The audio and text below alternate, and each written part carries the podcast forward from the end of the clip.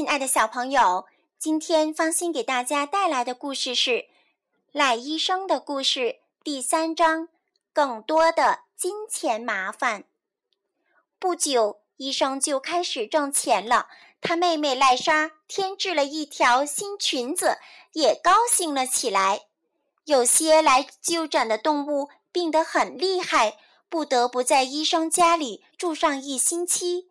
等感觉好些之后，他们习惯拿张椅子坐在草坪上晒太阳。即使完全康复了，他们也常常不想离开。他们太喜欢医生和他的家了。每当他们要求留下来时，医生又不忍心拒绝他们。就这样，他家里的宠物越来越多了。一天黄昏。他正坐在园子的矮墙上抽烟斗。一个手摇风琴的意大利艺人牵着只猴子走了过来。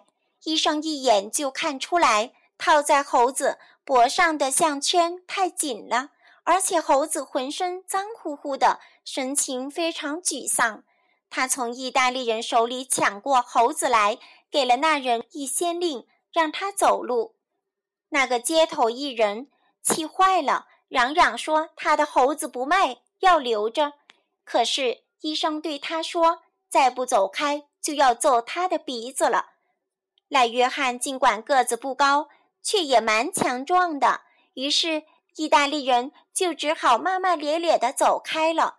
那只猴子留在了医生的身边，从此有了一个温暖的家。家里其他的动物们都管这只猴子叫琪琪。这是猴子语言里最常用的词，是活蹦乱跳的意思。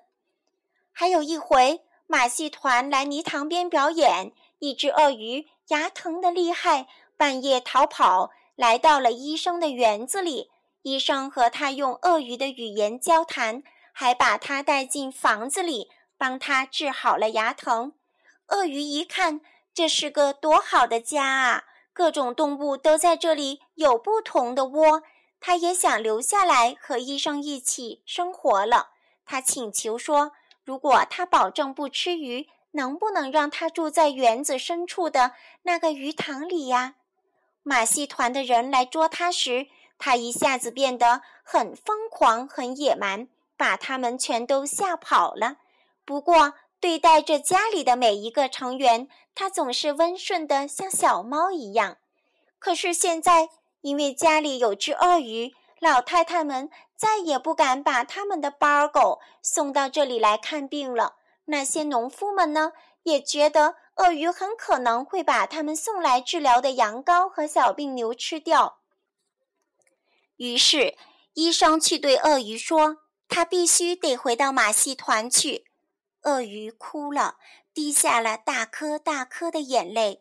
他苦苦的哀求要留下来，医生根本不忍心把他赶出去。于是，医生的妹妹走过来说：“约翰，你必须得把那个畜生赶走。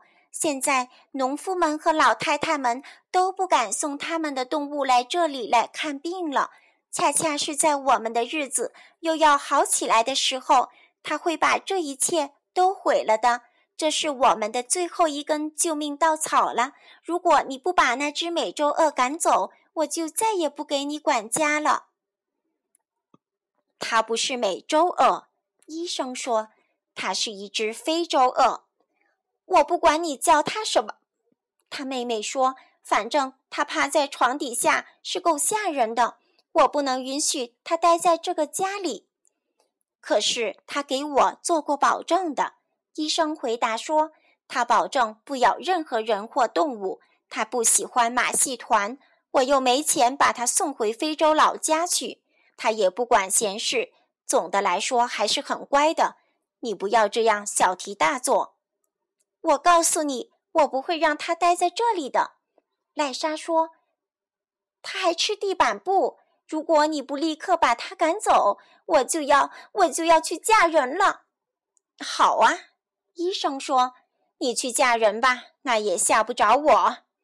然后他摘下帽子，走进园子里去了。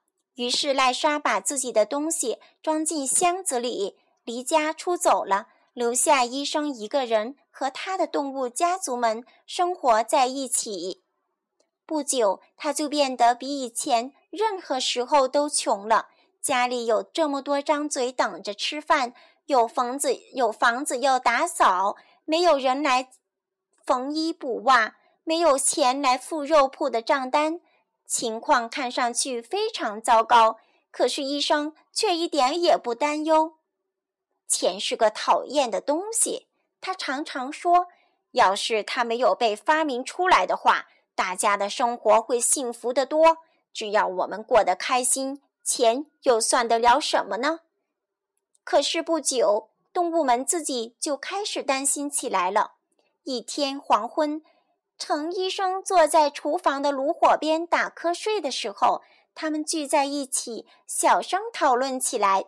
猫头鹰图图擅长算数，他计算出来，如果大家每天只吃一顿饭的话，剩下的钱。也只够维持一个星期了。这时候，鹦鹉说：“我认为我们大家都应该做些家务活，至少我们可以做一些的。不管怎么说，可怜的老头是因为我们的缘故才落得这么孤独，这么贫穷。”于是大家商量好，猴子琪琪负责烧饭和补衣服，狗负责扫地，鸭子负责除尘和铺床。猫头鹰图图负责管账，猪负责种花种菜。他们让鹦鹉波利尼西亚做管家和洗衣服，因为它年龄最大。毫无疑问，刚开始大家都觉得这份新工作很难胜任，琪琪除外。他有手，可以像人一样做事。不过，大家不久就熟练了，而且还特别喜欢观赏看家狗吉普扫地。看它在尾巴上绑块破布当扫帚，甩来甩去的样子，真是有趣极了。